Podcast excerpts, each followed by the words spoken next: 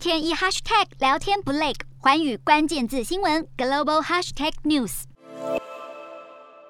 印尼从疫情爆发以来都一直在开发国产疫苗，如今研究团队就表示，三月将进行第二阶段试验，四月会完成第三阶段试验之后，希望能够在七月份得到政府的紧急授权，八月正式上市。好，印尼在施打疫苗上一直以来都是依赖国外的疫苗，而主要的疫苗是来自于中国的科兴疫苗。如今国产疫苗有望上市，当地的卫生部长也表示将会优先满足国内的需求。另外，这一款国产疫苗的施打对象也包括孕妇以及儿童，尤其是三到六岁的幼童，未来也将用在追加剂上来因应疫情的相关变化。